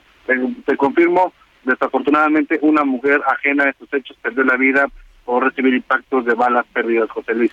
Pues estaremos pendientes, Carlos. Te pido que te mantengas al tanto y en cuando exista, en cuanto exista alguna actualización, nos las hagas saber para ponernos en contacto contigo. Por lo pronto, alerta en Matamoros. El gobierno, por lo menos el gobierno local, también el gobierno del estado ha pedido a las ciudadanas y a los ciudadanos que viven ahí en Matamoros que no salgan de sus casas, se mantengan, se resguarden y bueno, pues al, el turno vespertino en las escuelas, en las escuelas está suspendido, situación de riesgo. Te agradezco, Carlos, y estamos en contacto, por favor. Muy buenas tardes, estamos pendientes con los detalles. Buenas tardes, Carlos Juárez. pues así es lo que nos decías, Laura. Bueno, pues así está la situación y hay alerta roja, alerta, alerta de violencia allá en Tamaulipas en estos momentos. Pues qué desafortunado. Bueno, cerramos, como te decía, con buenas noticias, con buenas, con buenas noticias, con no tan buenas noticias, Pues con sí. malas noticias, pero bueno, Bueno, esperemos que la situación no empeore allá al, Ojalá que no. al- al norte del Y país. estaremos reportándolo en lo que queda de este espacio y en los siguientes espacios aquí en Heraldo Media Group. Por lo pronto vamos a sus mensajes, vamos a escuchar su voz, vamos a escuchar todo lo que nos tiene que contar y es momento de preguntar en este espacio. ¿Qué dice el público? Y también vamos a llamar al señor Oscar Mota que está por allá en la cabina para que se sume aquí en este estudio y nos dé también, como siempre, y nos cuente también lo que dice el público en, en nuestro, eh, en nuestro WhatsApp que está muy, muy sonante. Así que, señor Oscar Mota, bienvenido, Mafren, ¿cómo estás? Buenas tardes. Mi querido José Luis Sánchez Mabri, ¿cómo estás? Bienvenida. Lau, les mando un gran abrazo. Eh, con mucho calor. ¿Eh? ¿Hace mucho calor? Sí, sí, sí, sí. La bronca, La es calor. Que, la bronca es que conmigo empieza a oler a carnitas cerca. Entonces, pero bueno. Bueno, tenemos mensajes en Twitter. Vamos a empezar primero con la con eh, eh, la red social del pajarito, que por cierto también es del señor Elon Musk, el mismísimo que va a poner una planta aquí en nuestro país. Pero bueno, ¿qué dice el público en Twitter? Arroba ese García Soto. De la primera pregunta acerca de eh, el, pues el aniversario del PRI, ¿usted cree que aún es un partido importante en nuestro país? El 41% dice que sí y que es necesario, el 26% que no, que ya no es necesario y el 33% que más bien está dado por muerto. ¿De plano? De plano. Entonces, eh, digo, la mayoría dice que sí, que sí es necesario. Y eh, sobre nuestra otra pregunta del Congreso de Puebla que aprobó la ley Monzón, el 87% está a favor de esta ley para Muy que bien. se le quite la patria 87%, potestad ajá. ajá, a los feminicidas. El 10% está en contra y el 2% que es un pasito más de la lucha feminista. Exactamente. De todas los que faltan todavía y que los hombres tenemos que estar ahí también apoyando esta lucha, porque también es una lucha nuestra. Pues está bastante concurrida esta, estas encuestas, Laura. Entonces, a ver, nada más para recapitular, la mayoría está a favor todavía de que permanezca el tricolor, este PRI, Sí. que cumple años el día de mañana. ¿Por cuánto? es. El 41%, dice que 41%. sí, todavía el PRI es necesario para la vida política del país. Y sobre el otro tema, el ochenta y tantos por ciento está a sí favor. arrasó que el 88% dice que está a favor de este tipo de leyes. Está ¿no? perfecto. Y En más- especial de esta ley Monzón que este, busca quitar la patria potestad a todo aquel feminicidio. Más adelante vamos a platicar sobre este tema, un, un tema importantísimo, porque no solamente ayer se aprobó esta, esta ley, eh, Lau, sino también una ley importantísima que es eh, el La tema, llamada ley la ácido. ley anti, antiácido o antiquímicos, que es castigar a aquellas personas que arrojen cualquier químico que pueda ah, eh, agredir o pueda hacer daño, pueda quemar o cualquier tipo de agresión en contra de una mujer. Normalmente son así. Así que bueno, pues platicaremos más adelante sobre este tema que es de verdad importantísimo. Por lo pronto, ¿qué dice nuestro WhatsApp? Me quiero Oscar Mota Rápidamente, saludos a todos. Dice: Hola José Luis, oímos con gusto el noticiero y con agrado a Marco Antonio Muñiz. Saludos de Don Betito de Monterrey. Don Beto, saludos hasta allá, hasta Don Beto, me acordé de Ya tenemos Don carretera. Beto, Don Beto, Ya ya, tenemos- carretera. Uh, que nos acuerdo, mande unas, este, saludos, unos, saludos. no va a decir la marca, ¿no? Pero unos chicharrones. Exacto, sí, esos, esos en particular, Mándenos unos ¿no? chicharrones de allá de esta carnicería tan rica, por Que favor. moche, por favor. ¿Qué más dice nuestro público? Qué buen programa el de hoy. No lo estoy diciendo yo, mi querido Mafren. Estoy leyendo textual, eh, obviamente, este mensaje. Lamentables noticias, pero tengo una pregunta. ¿Y Milka se le extraña en el programa? Saludos, equipo. Milka Ramírez nos pidió ahí algunos días de vacaciones, está arreglando algunas cosillas porque, híjole, les- luego les contaremos. Ya después les damos ya la después les primicia. damos la primicia, pero ¿De bueno. qué? Pero bueno, tiene que ver mucho que ver con amor. Así que ustedes tranquilos, No es algo bueno, sí, es algo no bueno, es algo imagino. bueno. Pero bueno, Milka Ramírez, le mandamos un besote, es una gran parte de este equipo, un Seguro gran abrazo. está escuchando, está y si escuchando no, seguramente, pero bueno, si no, están haciendo, están preparativos para un día muy importante en su vida. Dios pero bueno, ya veremos, ya veremos, le platicaremos luego. Y gracias, gracias por escribirnos. saludos, me- saludos. se me se me A ver. Buenas tardes, José Luis. Creo que el PRI, Ándale, mientras esté bajo alito, no lo considero confiable. ¿El economista Pedro Tello tendrá alguna red social para seguirlo? Preguntan. Sí, ahorita se las vamos a dar. De hecho, la repitió él. Y sí, en efecto, bueno, pues el PRI, ahorita el PRI está totalmente dividido. No sé cómo van a llegar mañana a su aniversario. Es como, como un aniversario de bodas. Imagínate el aniversario de bodas de tus papás. Que estén peleados. Así va a llegar mañana el PRI. Así va a llegar mañana el PRI. El, el Twitter de. lado, ¿no? Exacto. El, el Twitter de Pedro Tello es arroba P. Tello Villagrán con B, con B de burro, B de bueno. Eh. P. Tello Villagrán. Y de verdad sígalo porque es un, es, es un gran, es un gran, este, es un, perdón, B de vaca entonces, perdóname, B de vaca entonces, V, V, es con V. P de P. Tello Villagrán con V, discúlpeme. Es un gran analista y además ya lo escuchó aquí, es súper, súper, súper bien explicando y nos explica muy, muy didáctico. Ya que vi burro, yo también me subo. Arroba mota-sports, por favor. Para, digo, ya, Arroba soy Pepe Macías ¿no? también, ¿y tú, Lau? Lady Black 32. Lady Back 32, ándale, Lady, Lady Black como canción, 32. ¿no? Exactamente. ¿Qué más nos dice el público, mi querido Oscar? Eh, no tiene remitente, pero dice, el presidente y sus floreros tienen que repetir las mentiras mil veces para que les crean. Gracias por su comentario. ¿Qué más nos dice el público? De este lado, eh, hace un comentario sobre, eh, nos comparte un tuit de Elon Musk, el gobierno de Estados Unidos opinará Canadá. Bueno, eh, no- nos hacen aquí un comentario eh, y nos comparten un, un Twitter con respecto a Elon Musk, hablando obviamente de criptomonedas y demás. Entonces, agradecemos obviamente esta, esta comunicación. comentario, que nos sí. dan. Saludos también para todos y todos. Y aquí dice, kilo de huevo a 100. Seguro están grabando una narcoserie. ah, por ahí nos decían que el que en la- aquí en la Ciudad de México lo encontraron en el 48. No sé qué radio escucha nos está escribiendo eso. Bueno, pues aquí el tema es que Lau se refiere a que en el, en el norte de la República allá se vende la caja de la caja de que son eh, 24 huevos. Cuesta 100 Leche pesos. De 30, ajá. Exactamente. A 100 Aquí pesos. el, el- el- el kilo está más o menos en 50, 48, 50 pesos y allá la, el- esta, este de 18 huevos cuesta los 100 Por esta pesos. crisis en Estados Unidos de la gripe aviar. Pero es que sí cuesta un idem. O sea, yo, yo como buen marchante, el otro día pues voy llegando, ¿no? Y me cargan, ¿no? La lista. "Ah, tráete 10 pesos de huevo. Dije, "Ah, No, 10 bueno. pesos. 10 ya des- exacto. 10 pesos de huevo. Entonces dije, entonces me, dije, me traigo 20. Regresó con Bueno, dos eran- huevos. Exacto, regresaste con No, dos no, o qué? Eran cuatro.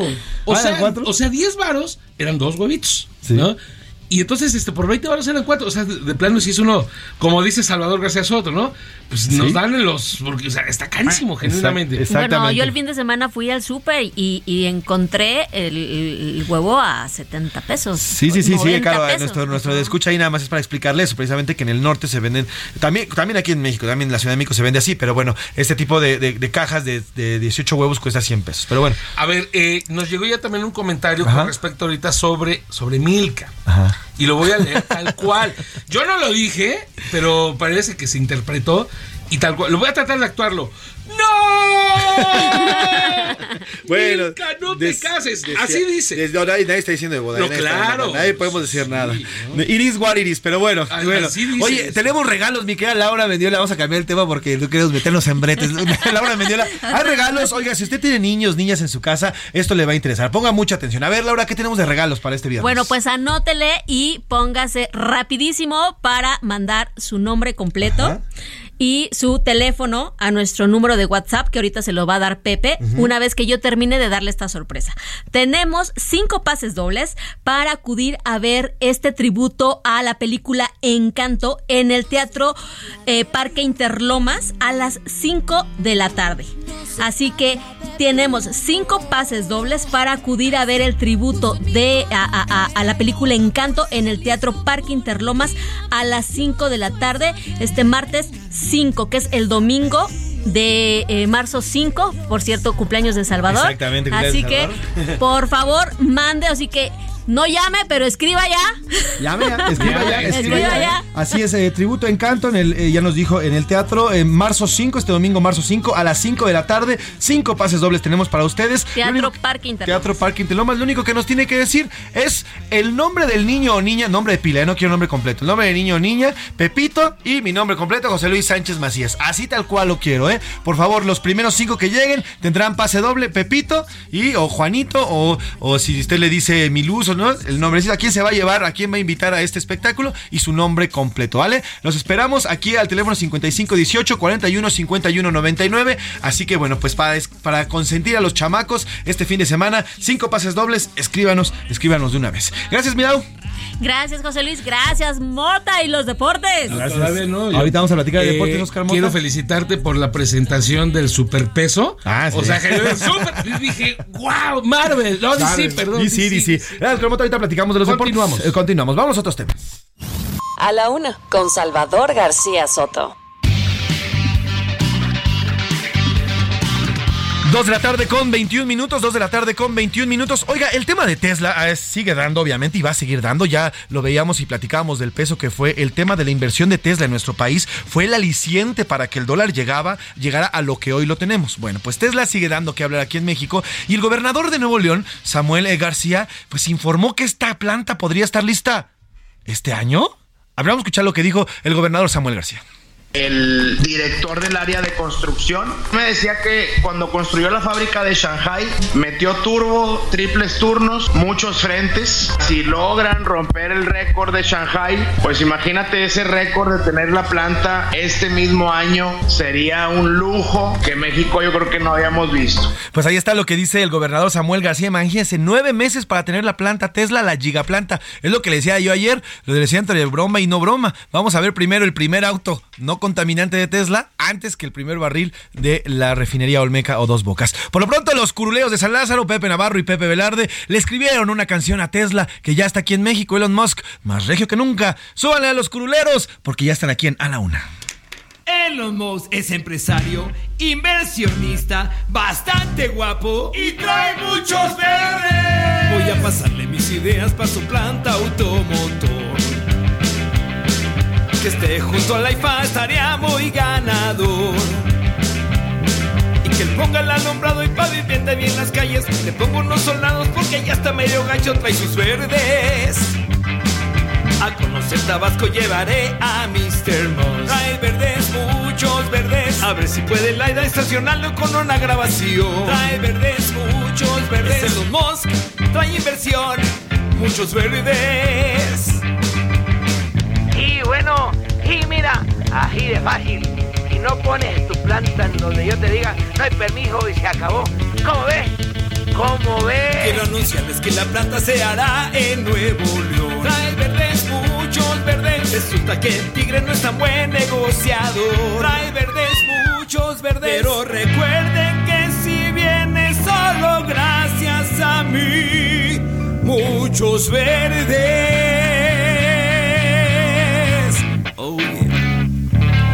Gran canción de Pepe Navarro, Pepe Leal de los Curuleos de San Lázaro. Así es, y así le dan la bienvenida a Tesla aquí a Nuevo León. Por cierto, oiga, ya jugando, el gobernador le ha hecho todo.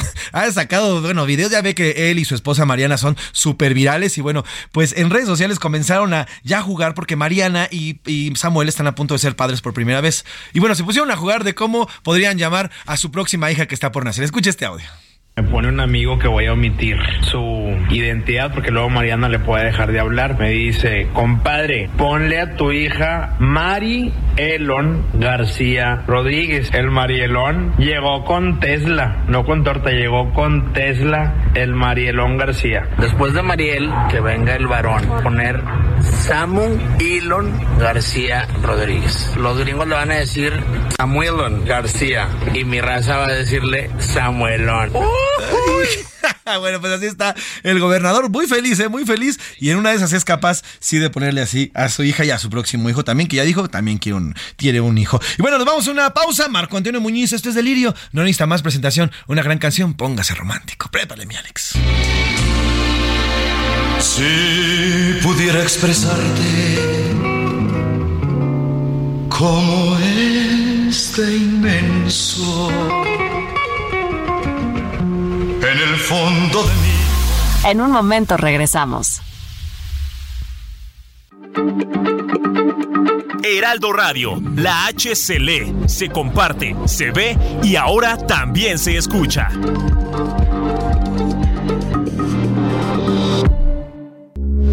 Heraldo Radio, con la H que sí suena y ahora también se escucha. Ya estamos de vuelta en A la Una con Salvador García Soto. Tu compañía diaria al mediodía.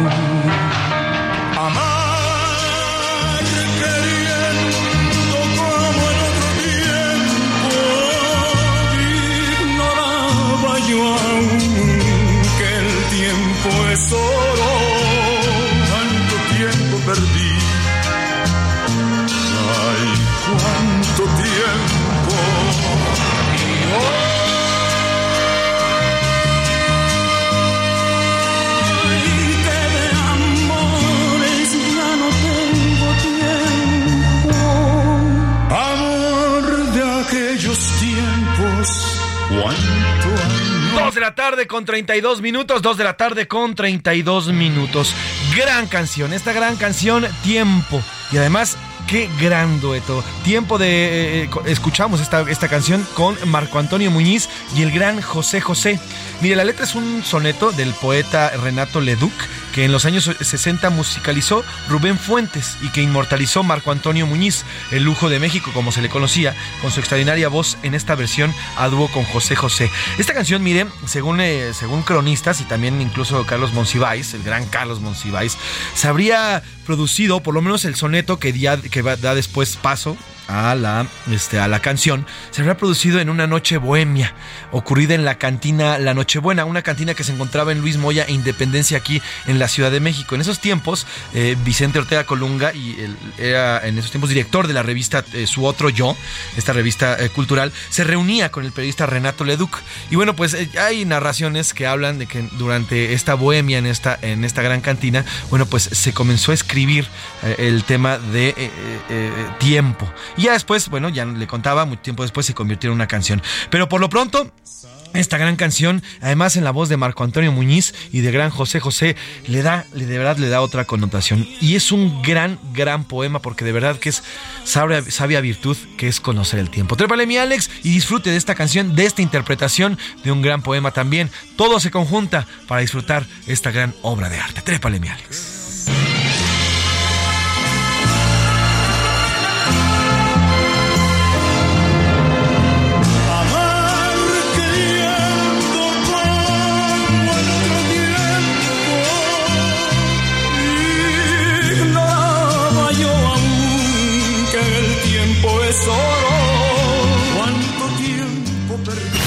A la una, con Salvador García Soto.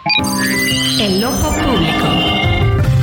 En A la Una tenemos la visión de los temas que te interesan en voz de personajes de la academia, la política y la sociedad. Hoy escuchamos a Melisa Moreno. En Melisa lo explica todo. El ojo público. José Luis, buenas tardes. Aclamados escritores y artistas de Chicago se reúnen con sus colegas mexicanos para una semana de eventos culturales, charlas y más en la Ciudad de México del 7 al 11 de marzo. Lit and Luz Festival de Lengua, Literatura y Arte celebra su noveno ciclo y continúa con su apoyo a la creación de nuevas piezas de arte a través de la colaboración internacional y fabricando espacios para diálogos esenciales entre los habitantes de México y Estados Unidos. El tema de este año, Revisión, busca reenfocar las artes a la luz de la pandemia, reconsiderar el canon y revisar el futuro y mucho más. Todas las actividades son completamente gratuitas, pero recomendamos a nuestro público registrarse en las actividades a las que desean asistir, pues tendrán límite de aforo en varios espacios. El grupo de colaboración de Little Luz México y Chicago de este año participa en múltiples eventos brindando al público de toda la ciudad la oportunidad de escuchar a estos notables artistas y escritores. Todo comienza el martes 7 de marzo con la proyección del documental Nuestra Herencia, un proyecto cinematográfico delegado que reúne una serie de cortometrajes documentales que exploran historias jardines a través de la vida de 10 jardineros mayores del Paseo Jardín Comunitario en el vecindario de Pilsen en Chicago. Al finalizar la proyección podrán acompañar al crew de Nuestra Herencia a tener una conversación en la Casa del Cine MX. El miércoles 8 de marzo se realiza Revisión, una colaboración transnacional a través de las expresiones artísticas. Esta será una conversación con los artistas invitados al festival, quienes discutirán sobre el quehacer artístico dentro de la colaboración transnacional, las conexiones culturales y mucho más. El jueves 9 de marzo, el Museo Universitario del Chopo será sede de una charla entre cuatro creadores de México y Estados Unidos que presentan sus procesos creativos y cómo en su trabajo se cruzan y entremezclan distintas tradiciones y campos disciplinares. Este mismo día, Andy Slater, un artista de los medios, escritor, actor e intérprete invidente residente en Chicago, tendrá un evento donde presentará una pieza multicanal y un performance en el Jardín de la Fonoteca Nacional. El objetivo es presentar algunas de sus técnicas y discutir qué significan para él los sonidos y el lenguaje del bastón blanco. La increíble librería será sede de una charla donde poetas de México y Chicago comparten sus experiencias como escritores que forman parte de la comunidad LGBT, desde sus comienzos hasta los retos que prevalecen hoy en día. El viernes 10 de marzo te invitamos a acompañar a Lucía Cornejo y a Joel Cray en una nueva celebración de poesía y música en el Jardín Secreto. En este evento los participantes interpretarán y leerán su trabajo, mientras que la audiencia tendrá la oportunidad de conocer lo más reciente de la escritura realizada en ambos países con un acompañamiento musical. El evento más representativo del festival tendrá su sede en el Museo Universitario del Chopo y se trata del Live Magazine Show donde parejas de artistas y escritores de México y Chicago presentan y debutan sus colaboraciones en el escenario. Sigue todas las redes sociales de Lit and Luz Festival para conocer los más recientes noticias, los recuentos, la información de los artistas que participan, los horarios y mucho más. José Luis, yo soy Melisa Moreno y me encuentran en arroba melisototota. Nos escuchamos la siguiente. A la una, con Salvador García Soto. Interesante lo que nos, siempre nos trae Melisa Moreno, Melisototota, sígala porque de verdad que es grande, grande, una gran periodista del tema cultural. Oiga, vamos a ir al, INE porque el día de hoy hubo una sesión extraordinaria para ya implementar el plan B, que aunque va a ser y va a haber varios instrumentos legales que van, eh, que ya están interponiendo, bueno, pues por lo pronto el plan B está en marcha y está en marcha y continúa. Y entonces el INE acaba de hacer una reunión extraordinaria, una sesión extraordinaria para ya comenzar a poner en marcha este plan. Y bueno, pues de las 600, 664 personas personas que aspiraban a un lugar en el Instituto Nacional de México, Instituto Nacional Electoral de México, bueno, pues apenas 531 ya pasaron a la siguiente etapa y mientras tanto eh, la consejera Carla Humphrey ha quedado fuera de esta, eh, de esta lista para presidir el INE, porque, bueno, pues el argumento es que eh, aseguran que podría haber una especie de reelección. Y además fue nombrado hace unos minutos también Roberto Cardiel como nuevo encargado del despacho de la Secretaría Ejecutiva del INE. Esto luego, bueno, pues ya usted lo sabe, de que Edmundo Jacobo fuera cesado en cuanto entró en eh, vigor este plan B. Con la entrada en vigor de este decreto, del llamado plan B, el Consejo General del INE aprobó por unanimidad el nombramiento de Roberto Heicher Cardiel Soto como encargado de despacho de la Secretaría Ejecutiva, quien hasta ayer se desempeñaba como director ejecutivo de capacitación electoral. Es decir, el hasta ayer eh, eh, director ejecutivo de capacitación electoral, el señor Roberto Heicher Cardiel Soto, es ahora el encargado del despacho de la Secretaría Ejecutiva del Instituto Nacional Electoral. Ya le tomó protesta el consejero presidente del INE, Lorenzo Córdoba, en esta sesión en la que se están definiendo varias cosas. Ya le decía, no solamente este nuevo, eh, ya el nuevo encargado de despacho, sino también eh, las, 60 y, las 664 personas que aspiraban a un lugar en el INE, pues bueno, 531 ya fue reducida esta lista y va en el proceso ya rumbo a la elección de cuatro, cuatro integrantes. Así que bueno, pues hasta ahí de lo que va el INE, le iremos informando más adelante y en los próximos espacios porque la INE, eh, la sesión en el INE continúa, continúa allá en el Instituto Nacional Electoral. Por lo pronto, vámonos a otros temas. A la una, con Salvador García Soto.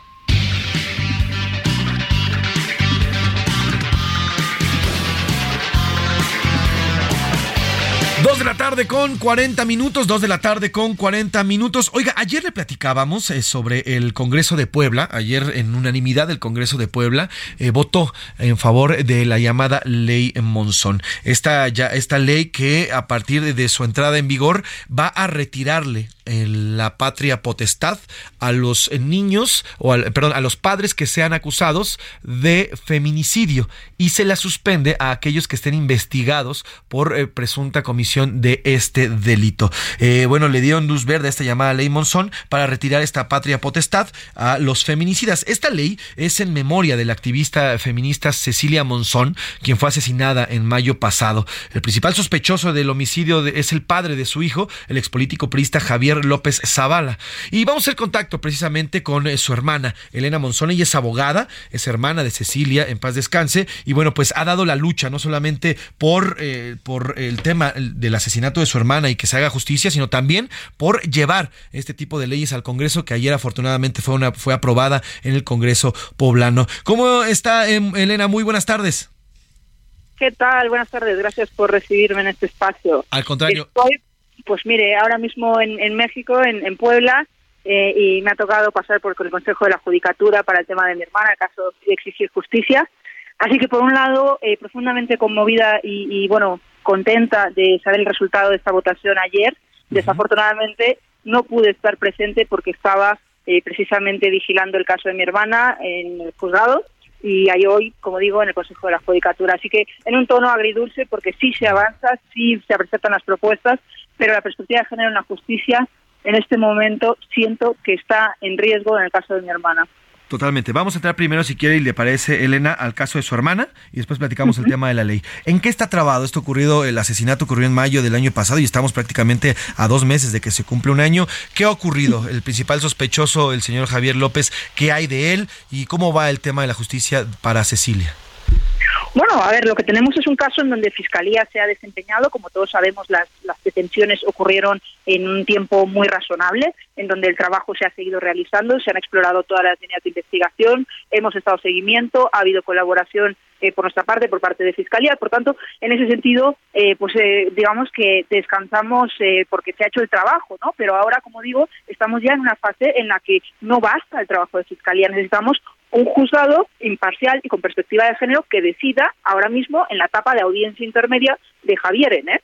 Esa audiencia intermedia ha quedado pospuesta por carga de trabajo del juzgado. Esta ha sido la, respuesta dos días antes de la audiencia, cuando ya estábamos todos preparados para venir.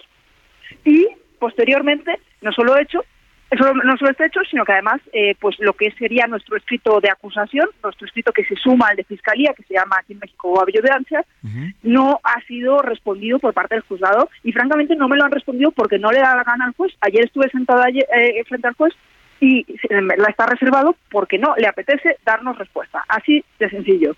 Es importante, Elena, dar la, dar la batalla en este tema de la justicia, una justicia en razón y con orientación de género, porque como bien nos dicen, pues no tiene detenido este tema del asesinato de tu hermana Cecilia Monzón.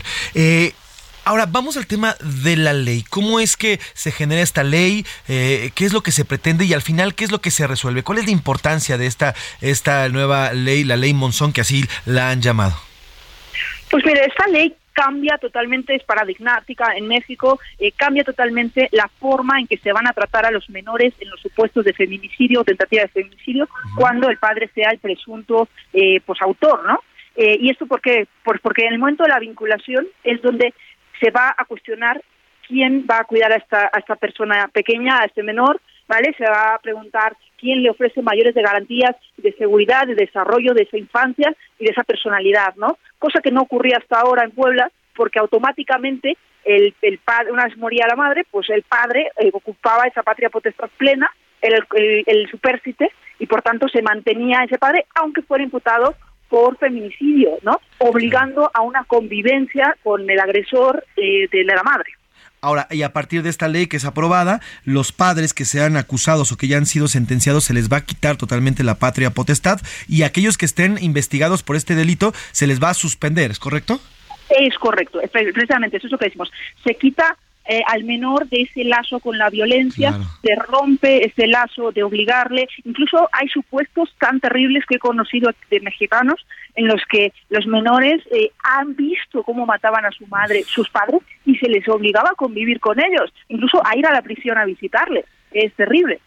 Y en este caso, Elena, por ejemplo, si los, el padre es sentenciado y obviamente encarcelado, y si no llega a haber abuelos o algún, eh, algún familiar que se llegue a hacer cargo del, del pequeño o la pequeña, ¿qué, ¿qué procede? ¿Qué ocurre? Bueno, lo bueno de esta norma es que permite realmente a la justicia responder de acuerdo al interés superior del menor.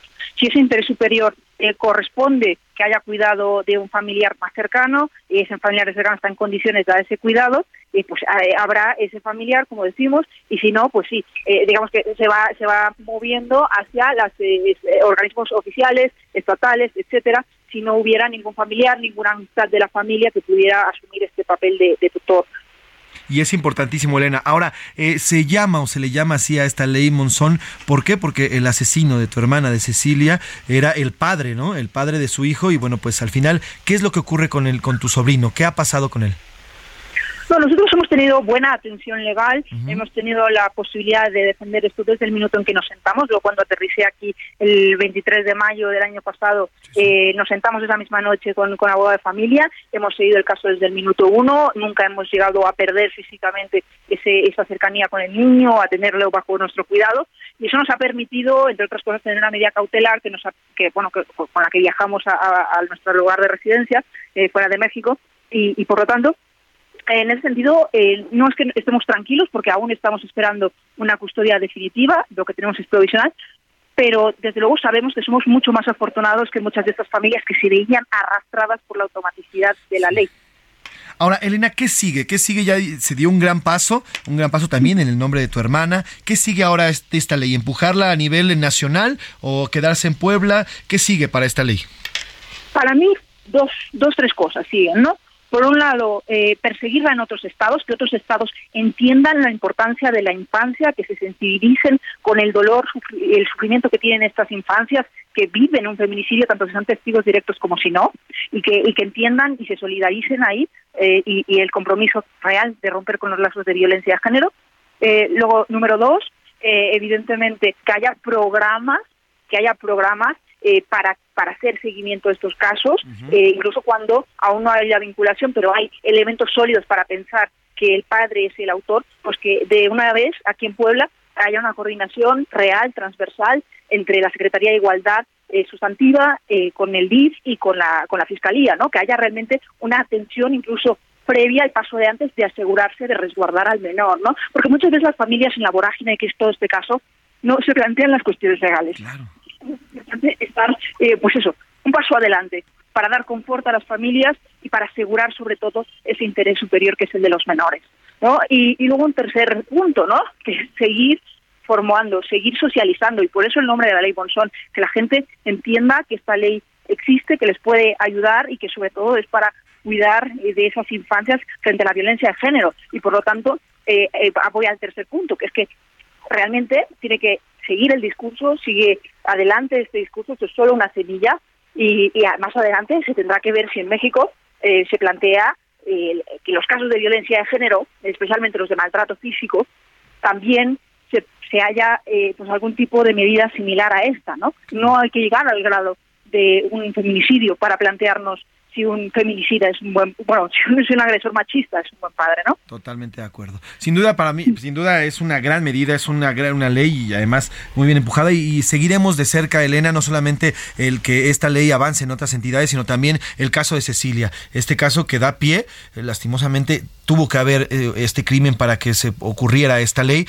pero bueno, como bien lo dices, un, un tema agridulce, pero bueno, sin duda es una victoria de este lado y también del otro lado, del lado de los tribunales, seguir, vamos a seguir muy de cerca el tema de Cecilia, Elena, y bueno, pues gracias por estos minutos y estamos en contacto si nos lo permites. Muchísimas gracias y gracias por el seguimiento. Al contrario, gracias a ti y, gracias por todo el trabajo que ha hecho. Elena Monzón, ella es abogada y hermana de Cecilia Monzón, esta mujer asesinada por el padre de su hijo en mayo de 2022. Sin duda, y ojalá que esta ley, la llamada ley Monzón, avance en otras entidades, porque sí, no puede ser que los niños, los, las niñas o niños se queden, cuando asesina a la madre, se queden con el padre, el padre agresor. Así que sin duda, una de avanzada. Oye, oiga, y hablando precisamente de temas de divorcio y temas de pareja y demás, hay un anuncio importante que nos quieres hacer, querida Laura. Cuéntanos. Pues prácticamente es un servicio social para todas aquellas personas que no puedan pagar un abogado y necesiten separarse, hacer un divorcio, ya sea eh, un divorcio es- este express, ¿no? De disolver esta sociedad conyugal. Les tenemos información que seguramente les va a servir o algún conocido de usted. Es una plática gratuita el día 11 de marzo a las 12.30 horas que va a impartir el licenciado Daniel Flores Loza. Eh, se va a impartir en la calle Tesosomoc, Manzana 42, lote 2, en la colonia Ampliación Los Reyes Culhuacán allá en Iztapalapa, entre la calle Cuauhtémoc y la calle Cuitláhuac. ¿Qué temas se van a abordar? Se hablará de cómo se puede realizar el juicio o trámite de divorcio, qué bienes forman parte de esta sociedad conyugal, cómo se debe de realizar la distribución y repartición de los bienes que se, adquirie- que se, adqui- que se adquirieron eh, en este tiempo y también se hablará de cómo pedir compensación si se casaron bajo el régimen de separación de bienes. Todo esto, le repito, de forma gratuita. Si usted este, está en vías de divorciarse y no tiene o no quiere eh, eh, un abogado o no o no, no pagar la orientación, la asesoría legal, esta es eh, una buena plática que lo puede sacar de, de ciertas dudas para que vaya con paso firme, sin la necesidad de un abogado, para que sepa a qué tiene derecho usted como eh, eh, integrante de la pareja, pues para llegar a un buen acuerdo. Perfecto, pues Laura, gracias por el mensaje y ponga y ahí estamos. Eh, El- rapidísimo el teléfono. El teléfono es informes en WhatsApp al 5515 66 10 06. Le repito, 5515 66 10 06. Perfecto, gracias Laura y es importante. Vamos a los deportes, ya está aquí Oscar Mota. Los deportes en A la Una con Oscar Mota. Oscar Mota Aldrete, ¿cómo estás, Mi hoy un gran día para ganar. A ver. Inició ya la temporada 2023 de la Fórmula 1 y hay algunos detalles que tenemos que conocer. Escuchemos lo siguiente. La temporada 2023 de la Fórmula 1 está ya en marcha y por ello te presentamos algunos datos curiosones que debes de conocer para entrarle al gran circo. Cada escudería tiene hasta 600 trabajadores, los cuales trabajan como relojito. Cada uno sabe perfectamente qué tiene que hacer y, por supuesto, en el menor tiempo posible. El volante del monoplaza tiene hasta 20 botones con una función específica. Claro, con el R de rapidito. Entre ellos está uno que activa un sistema de hidratación para los pilotos, del cual beben a través de un popote que tienen acomodado dentro del casco. Pero obviamente todo lo que entra tiene que salir. En caso de que los pilotos tengan la necesidad de hacer del uno, ni modo, directo en el traje, el cual tiene un apartado especial para recibir el desecho. Nada como pararse en una gasolinera, ¿verdad? En esta campaña, Max Verstappen buscará el tricampeonato, mientras que Sergio Checo Pérez será el primer mexicano campeón de la máxima categoría. Oscar Motaldrete. Se viene una buena temporada, mi querido Oscar. Se ve buena, ¿eh? Interesante, ya se realizaron las primeras prácticas. Es el Gran Premio de Bahrein. Se corre este domingo a las 8.30 de la mañana, tiempo de la Ciudad de México, para que se pare a tiempo por la barbacoa. Y eh, a Chico Pérez le fue bien en la primera práctica, quedó, eh, fue el más rápido, número uno, y en la segunda práctica fue el tercero. Mañana es la calificación, es donde tiene que empezar a competir la Max Verstappen en las calificaciones para eh, poderse colocar en una buena posición de Y se va a poner bueno porque él ya dijo, ¿eh? Si lo apoyan, apoyo. Bien. Si no me apoyan, no apoyo. Como debe de ser, ¿no? Como debe debe de ser. Inicia la LFA, eh, Fútbol Americano Profesional de México, y jornada 10 la revisamos el lunes. La revisamos el lunes porque se va a poner bueno. Gracias, mi querido Hoy un gran día para ganar. ¿Dónde te seguimos? Arroba mota guion bajo sports. Ahí te seguimos, pues ya ve la información deportiva. Mañana, el lunes, estaremos aquí ya platicando con Salvador también este tema porque se viene, se viene bueno. Así nos despedimos en esta tarde de viernes, tarde calurosa, a nombre del titular de este espacio, el periodista Salvador García Soto, y de todo este gran equipo, en la producción Rubén Esponda, en la coordinación de invitados Laura Mendiola, en los deportes Oscar Mota, en la redacción está Milka Ramírez, Diego Gómez, Iván Márquez, Miguel Ángel Zarco. En la eh, operación está Alejandro Muñoz y en la asistencia de producción está también mi querido Rubén Cruz. Eh, a nombre de todo este gran equipo, yo soy José Luis Sánchez Macías. Está usted informado. Pase un gran fin de semana, descanse y disfrute el solecito, disfrute marzo. Buena tarde.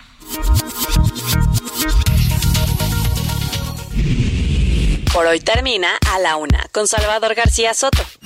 El espacio que te escucha, acompaña e informa.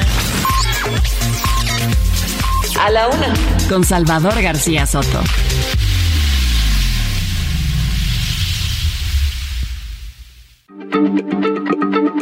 Heraldo Radio, la H se lee, se comparte, se ve y ahora también se escucha.